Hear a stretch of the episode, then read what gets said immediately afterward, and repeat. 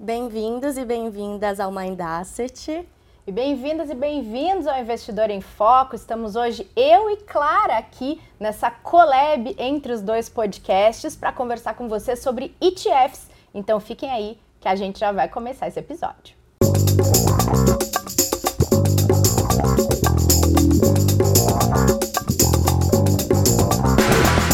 Exatamente. Então hoje a gente vai debater mais sobre o mundo dos ETFs, que são fundos de índice negociados em bolsa e para isso a gente conta com a presença do Kaique Cardoso, que é especialista de ETFs da Itaú Asset. Bem-vindo, Kaique. Obrigado, obrigado meninas. Estou feliz de estar aqui com vocês nessa collab, né? Perfeito. E a Sinara Machado, que é especialista de investimentos do Itaú. Bem-vinda, Sinara. Olá, olá, boa tarde. Obrigada pelo convite. Então vamos lá, vamos começar, né? Vamos lá, a gente que agradece a participação de vocês, essa parceria para falar de um assunto tão importante. A gente vem falando com muita frequência de cenário internacional. É, recentemente, as grandes empresas de tecnologia foram responsáveis por um aumento no índice S&P 500, um dos maiores dos Estados Unidos, das pensando até em bolsas globais. E queria aproveitar que a Sinara, ela trabalha com recomendação de investimentos, com análise toda de portfólio, de carteira. E queria pedir para você trazer um pouco para a gente desse contexto de cenário internacional, já que quando a gente fala de ETF, a gente está falando de produtos que são super versáteis, né? E o Kaique, que é especialista nisso, vai poder depois explicar um pouco mais para a gente dessa versatilidade. Mas vamos trazer esse contexto para quem está nos acompanhando, Sinara? Perfeito, perfeito. É, o nosso contexto é que a gente vê oportunidades em diferentes mercados, em diferentes frentes. Aqui, é, no geral, o que, que a gente tem? Uma economia, economias ao redor do globo aquecida, uma inflação também bem acelerada e, com isso, taxa de juros mais altas. Passeando aí ao redor do globo, diferentes regiões, países, nos Estados Unidos, a gente tem assim os dados econômicos divulgados recentemente está cada vez mais nos mostrando que o risco de uma recessão por lá está diminuindo, assim como também uma possibilidade de corte de taxa de juros ainda esse ano lá também tem reduzido. Inclusive, nessa semana, é, o Banco Central é, americano, o Fed, ele divulgou que não cortou, divulgou a, a sua última decisão de não cortar a taxa de juros e, inclusive, falou que pode aumentar essa taxa de juros ao longo do ano. É, na Europa, o cenário é, é, mais ou menos parecido no sentido de que também a economia está aquecida, porém já mostrando um sinal ou outro de desaceleração, mas a inflação lá está pesada, está constante, e, isso faz com que também o Banco Central agora europeu se mantenha bem firme aí nas taxas de juros. Inclusive hoje, eles já divulgaram um aumento nessa taxa de juros para justamente tentar controlar um pouco mais essa inflação. Caminhando mais um pouquinho, China. É, no primeiro trimestre desse ano foi um trimestre bem aquecido do ponto de vista econômico. É, essa recuperação cíclica que a China está passando é, tem sido uma recuperação pouco inflacionária. E esse contexto chinês, aliado com o contexto norte-americano, que acaba por trazer um dólar um pouco mais fraco, tem beneficiado os países emergentes. Inclusive, essa é uma posição que a gente tem uma visão otimista é, para a renda variável de países emergentes. E na nossa recomendação, tanto recomendação aí que a gente tem para os nossos investidores em geral, a gente tem essa exposição via ETFs, para aproveitar mesmo esse cenário, esse cenário positivo aqui para ações de países emergentes. Certo. E se a gente até der um zoom na performance do S&P 500 nesse ano, a gente vai ver que essa alta expressiva, né, como a Rê comentou aqui também, está intimamente ligada à temática da inteligência artificial. Eu acho que é um tema né, que vem entrado em pauta cada vez mais para o lado dos investidores, assim como para o lado da população em geral. Acho que a febre do chat GPT, como a gente acompanhou recentemente, está aí e não dá para a gente negar. Mas quando a gente fala de investimentos, Kaique, como que o investidor pode acessar temas como esse, mesmo estando no Brasil, considerando o ETF, como a Sinara trouxe aqui, como instrumento de alocação? Maravilha. É, se pensar que nesse ano, por exemplo, a gente viu um ano que começou com muita incerteza no mercado internacional, toda essa questão de política monetária afetando muito os preços de mercado, ainda assim o S&P teve uma performance super destacada. Mas quando a gente dá uma quebrada no S&P olha, era cerca de 80% de ações ligadas à tecnologia. Então, é, esse tem sido um tema que tem trazido muito, muita atenção dos investidores, principalmente em função do que você falou da inteligência artificial. É, quando a gente começou a ver o mercado percebendo essas mudanças de inteligência artificial dentro das empresas e novos produtos sendo tendo uma aplicação um pouco mais prática, né? E isso começou a chamar a atenção. Mas o que é engraçado é que inteligência artificial não é um tema novo. A própria OpenAI, é, ela já existe há bastante tempo, né? Então ela já está há muito tempo desenvolvendo essas tecnologias e soluções pensando em inteligência artificial de uma forma geral. E Hoje, quando a gente vê a aplicação do chat GPT ali super acessível para o público e você consegue realmente ver a abrangência desse tema em um impacto de consumo, isso chama a atenção dos investidores. E um ponto que você trouxe é verdade. Hoje, quando a gente pensa nos ETFs e nas possibilidades que a gente tem, os ETFs eles trazem muito essa realidade para próximo de você. Porque antes, para você poder investir nessas empresas que estão ali na vanguarda e trazendo esses temas cada vez mais inovadores, era muito mais difícil. Você demandava uma estrutura internacional que tinha que ser feito, ou era realmente inacessível apenas para investidores muito restritos. E hoje em dia, ETF ele é acessível para qualquer investidor. Qualquer investidor que consiga abrir uma conta em uma corretora, ele pode negociar o ETF, comprar e vender que dá acesso a essas exposições. Hoje, se a gente pensar na grade da Itaú Asset como um todo, além da SPX11, que dá acesso ao S&P 500, que já tem um peso bastante relevante de tecnologia, a gente tem outros ETFs internacionais também, e aqui eu acho que vale dar o destaque para o Tech 11, que é o nosso de tecnologia, e para o 1011, que é o nosso de milênio. Uhum. E muita gente fala, pô, milênio, mas inteligência artificial, como isso se conversa, né?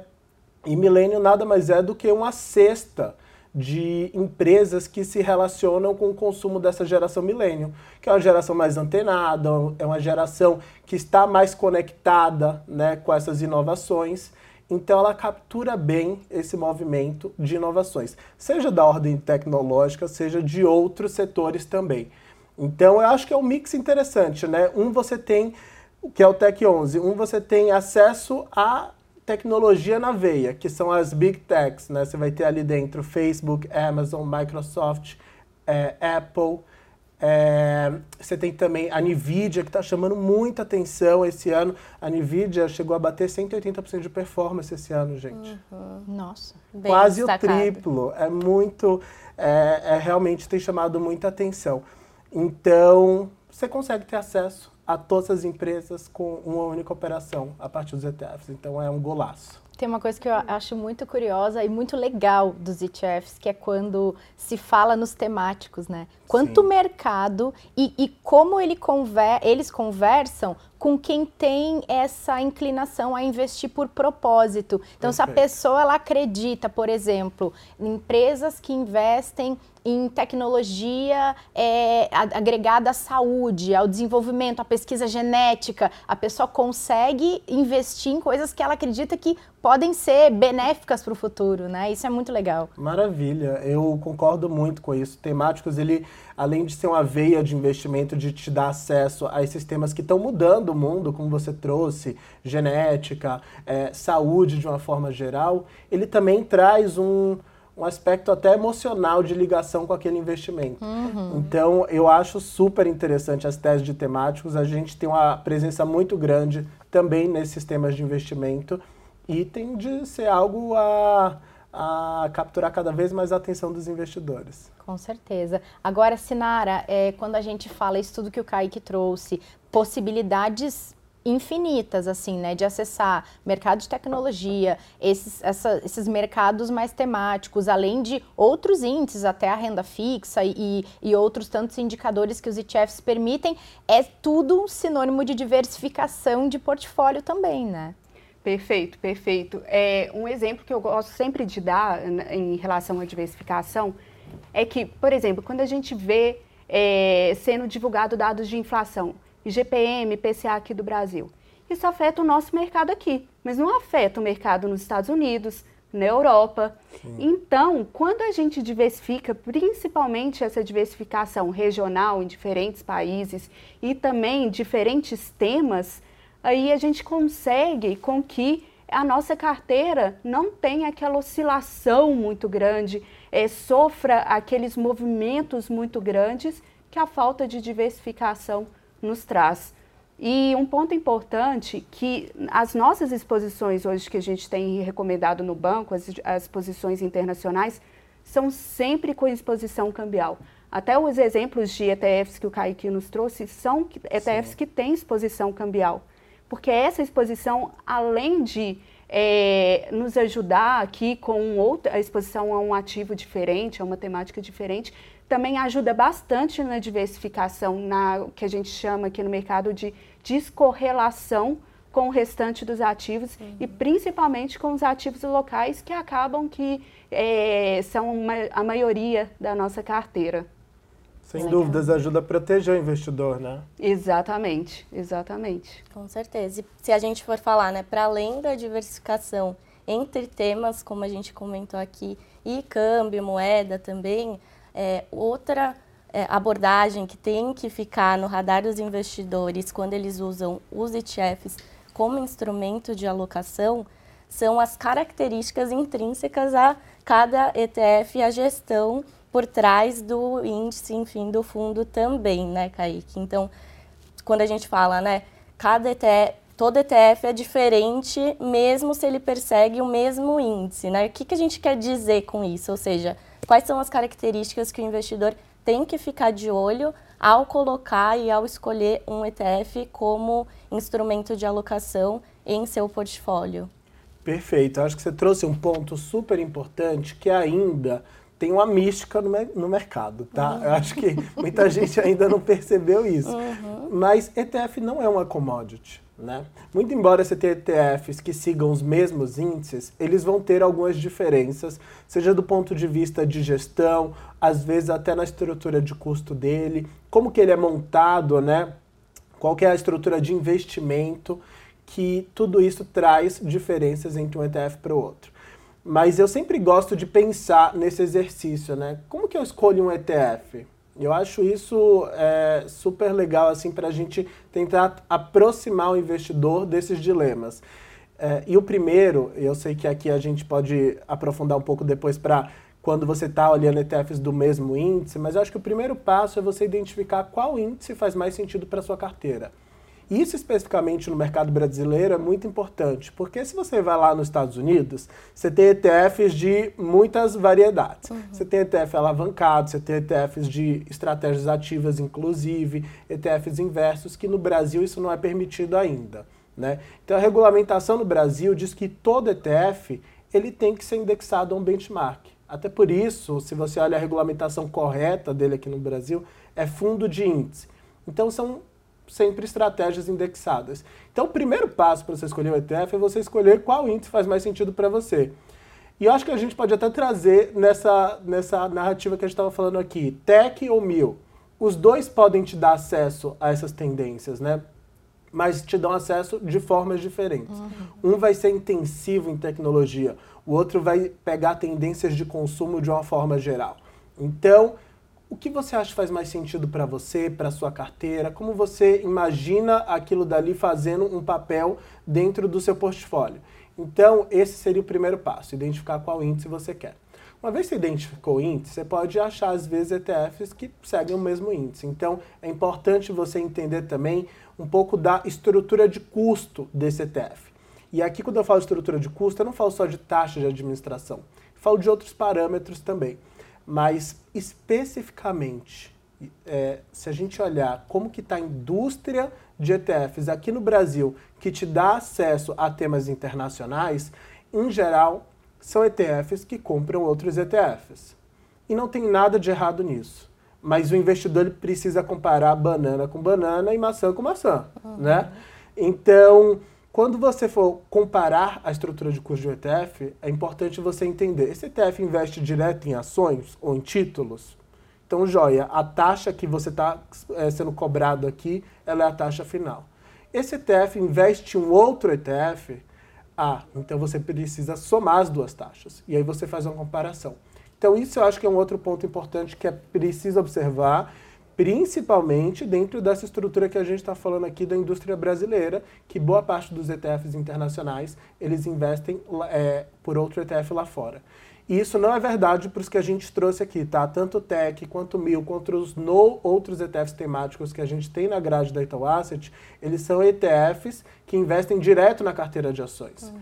E a gente fez isso justamente pensando em trazer um nível maior de sofisticação para o investidor, mas principalmente diminuir a estrutura de custo que ele vai estar acessando. Então isso acho que é um outro ponto importante. Obviamente, quando a gente fala estratégia indexada, é importante olhar o tracking error, que é uma informação que você costuma achar nos sites das gestoras, que é quanto que esse ETF descola do seu índice, que afinal, se você está comprando um índice, você quer ter a experiência de receber aquele índice dali, né, em, em termos de performance, e por fim, eu acho que é importante também analisar a história e o trabalho que a gestora tem dentro desse, desse mercado, porque é, fundos indexados de uma forma geral, eles têm toda uma ciência para ser feito. Muita gente acha que é só apertar um botão, que tem um algoritmo lá que faz tudo para você, mas precisa realmente de experiência de mercado, de foco. Você precisa entender como são as tratativas de eventos corporativos, uhum. né? Como tudo isso impacta dentro do seu ETF. E a gente aqui na Itaú Asset, eu não preciso nem falar, somos pioneiros no Brasil, trouxemos o primeiro ETF. Então é um orgulho para a gente falar desse mercado, porque a gente realmente acredita e dedica um tempo e estrutura enorme pensando nesses produtos. Kaique, você trouxe um monte de informação sobre característica de ETF, como é que escolhe, presta atenção no custo, presta atenção na gestora. Agora eu vou te lançar um desafio. Qual é o seu preferido? De todos os ETFs? Sim. Hum, Difícil é. Não é? Difícil. A, nossa pra... Exato. A nossa prateleira Posso é falar meus preferidos por classe? Pode. E por favor, não me demita. Pode. Mas do quando eu penso em renda variável Brasil, eu gosto muito do BOVV11, porque eu acho que ele é um ETF que ele é muito eficiente, ele é barato, com 0,10 você já acessa toda a indústria ali de, de ações no Brasil. É um índice que é muito fácil de acompanhar. A gente aluga as ações dentro do ETF, então isso já gera uma receita adicional, mas não só isso. Né? Inclusive o Ion tem esse serviço de custódia remunerada. Quando você deixa o seu ETF também disponível para ser alugado, você também consegue ganhar, mesmo sem precisar mexer no seu ETF. É como se você estivesse alugando os seus ETFs para outras pessoas em função disso, você recebe uma receita e ele tem uma liquidez ótima dentro desse mercado de aluguel. Então, acho que em renda variável Brasil eu diria o BLVV11. Dentro de renda fixa, a gente tem um B5P211, que ele tem essa sopa de letrinhas que parece que é complicado, mas ele não é complicado, ele nada mais é do que o juro real curto. Né, que se beneficia de movimentos de inflação, e a gente está falando de Brasil, né, que inflação costuma ser persistente se a gente olha em ciclos maiores. Então eu acho que ele é super interessante para o investidor porque ele tem uma volatilidade muito baixa e ainda assim ele consegue, né, historicamente, bater o CDI em várias janelas. Então eu acho ele super poderoso para alocação de uma forma geral. É... E aí pensando um pouco no de criptomoeda, a gente tem o BIT, que eu acho um golaço, assim, para quem gosta do, do tema de Bitcoin mesmo. É como se você estivesse investindo em Bitcoin sem todas as dores de cabeça que costumam permear esse mundo, né? Sem você ter medo de com, onde que está sua custódia, de algum ataque hacker, esse uhum. tipo de coisa que acontece e pode acontecer no mundo de Bitcoin. Então a gente resolve esses problemas para o investidor. E pensando internacional, eu acho que o SPX11 ele é muito completo. A Sinara falou muito aqui de dólar e ele já te dá exposição ao dólar também e te dá exposição ao S&P 500, que é um índice é, muito representativo não só da economia americana mesmo, mas da economia global. Ele é um termômetro para o mundo e ele tem as 500 maiores empresas dentro dele que são negociadas no mercado americano.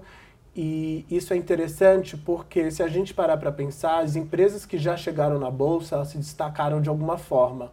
Mas é as 500 que se destacaram na bolsa no maior mercado do mundo, que é o americano. Então, assim, eu acho que é realmente um time de, de grandes players ali. Eu acho que ele é um super aliado dos investidores também. Diria esses quatro, mas é, eu sou apaixonado por todos. e até conectando com o cenário e a volta, né, recomendação aqui de países emergentes também, a gente poderia destacar o SMAC 11, né, que persegue o índice de small caps, talvez com um pouquinho mais de volatilidade, mas que pode trazer também e capturar bem essa tendência aqui que a gente vem discutindo, né? Não, perfeito. Se a gente olha o, as performances desse ano, o SMAC, assim, tá voando super, porque exatamente nesse momento de, de retomada ele consegue capturar melhor. É o caso do IB5M11 também, que ele pega a parte mais longa da curva de juro real, e nesse momento que a gente está vendo o mercado ali precificando um fechamento de curva, ele também captura muito melhor esses movimentos. Perfeito, perfeito. É, até pegando um gancho aqui na fala do Kaique, esses ETFs são extremamente assim, interessantes de se ter na carteira e muito voltando naquele tópico de diversificação. Sempre aqui um pouco em cada um, renda, um pouco em renda fixa, em renda variável, seja em ações uh, através do BOVV11 que o Kaique falou, ou do SMEC 11 também, e assim diversificando a nossa carteira mesmo para justamente a gente não ter surpresas de uma grande oscilação, um evento aí de mercado que vai derrubar tudo de uma vez, né? Então, na diversificação a gente tem esse controle. Essa tem uma oscilação, mas ela é controlada de acordo com o nosso perfil de risco, a nossa aceitação ao risco. E aproveitando que isso que você falou, Senara, é para a gente tentar é, recomendar os ETFs tem uma carteira recomendada, né, que, que o Itaú constrói a partir de tudo isso que o Kaique trouxe. É tanta especificação, tem tanto mercado diferente para ativar, tem tanta estratégia diferente para acompanhar e trazer para dentro. Se a pessoa está na dúvida, só na Asset são 21, imagina só se ela Sim. vai olhar o mercado. Como é que ela se orienta nessa hora para escolher? Perfeito, perfeito. A gente tem é, hoje no Itaú uma recomendação de ETFs e produtos fundos indexados. E para a gente chegar a essa recomendação, toda essa curadoria, toda essa pesquisa que o Kaique fez, a gente tem um time de especialistas, eu e um time de especialistas, a gente já faz é, toda essa análise de mercado dos diferentes ETFs, quais, quais são aqueles que trazem maior eficiência para a carteira deles e também isso a gente combina segundo a nossa alocação estratégica aqui, o nosso view, nossa visão de longo prazo. Então, a gente tem exposições de diferentes ETFs. É, o Kaique também citou aqui ETFs de inflação curta, inflação longa. Sim. A gente tem isso na carteira também, justamente para aproveitar aqui diferentes movimentos. É, a gente ter um controle de risco aqui conforme os diferentes perfis do investidor e investir a longo prazo de uma forma que, que eu acho que é a grande vantagem aqui dessa recomendação, de uma forma barata. Investir via ETFs, por exemplo, pelo ION não tem corretagem. Então o investidor consegue contratar aí, consegue contratar a carteira inteira sem pagar corretagem. Além do que os ETFs normalmente têm taxas de administração menores que fundos ativos, por exemplo. Então, além de não pagar corretagem para investir, o investidor entra em produtos mais baratos, com taxas de administração mais baratos, que é outra vantagem excelente. Além do fato da liquidez. É, a gente vê muitos fundos, principalmente fundos de ação aí, com cotização de 30 dias, 40 dias. É, ETF não. Você manda a ordem lá, dois dias depois o dinheiro já está na sua conta, no caso de uma venda, ou dois dias depois você já tem o ETF, é, na verdade na hora, né? Você manda a ordem, já compra, você já tem o ETF em carteira. Então essas são outras vantagens que nos fizeram aí ter essa recomendação e que é o atrativo da recomendação focada em ETF e fundos indexados. Tem restrição de perfil para investir em ETF pela recomendação que o Itaú faz ou qualquer perfil de investidor pode acessar? Qualquer perfil de investidor pode acessar. Porém, a nossa recomendação, ela segue uns quatro perfis aqui do Itaú, do ION, conservador, moderado, arrojado e agressivo. Uhum. Então, se o investidor é, é conservador, a gente sugere fortemente para seguir os percentuais que a gente recomenda naqueles ETFs que a gente recomenda para evitar aí uma dor de cabeça, às vezes é uma, uma variação maior que o investidor uhum. consegue aguentar. Uhum. Agora, os investidores moderados, arrojados, agressivos, conseguem aí aproveitar uma gama maior, uma vez que ele tem uma propensão maior ao risco. Claro. Né? Né? Isso é um ponto interessante porque ETF, no final do dia, ele é um veículo, né? É. Ele é uma forma de você acessar, mas você pode ter ETFs de diferentes uhum. perfis de risco. Então, esse trabalho que eles fazem é muito valioso porque ajuda você a né, fazer a continha mais, o equilíbrio mais correto de acordo com o seu perfil, né? Equilibrando esses pratinhos de uma forma é, mais harmônica. Né? Exatamente. Exatamente. Bom, e agora já nos encaminhando para a etapa final do nosso papo, amei aqui estar com vocês, mas eu não posso deixar de mencionar que a gente acabou de promover, como a Renata comentou no início, a nossa terceira edição da Semana de ETFs. Kaique está aqui uniformizado Olha. com a camiseta da Semana de ETFs. E eu queria que você trouxesse um pouquinho mais dos destaques das conversas que a gente teve, né? Foi uma semana intensa em conteúdo, com diversos convidados especiais, né? Como, por exemplo, o educador financeiro Gustavo Cerbasi, a Luciana Seabra da Ende Investimentos, Flávia Mouta da B3, o William Castro Alves da Everno. Foi um timaço e eu queria que você trouxesse aqui os principais highlights do que, que a gente teve para o investidor. Lembrando que no link da descrição também todo mundo vai poder acessar essas conversas e, e se aprofundar melhor aqui no mundo dos ETFs. Mas queria, sem muitos spoilers, eu, eu queria saber de você, Kaique. Vamos ver se eu consigo, tá? Mas teve muita coisa legal, Clarinha, a semana que a gente batalhou duro aqui para conseguir levantar. É, e a gente trouxe um timão de peso, como você mesmo falou.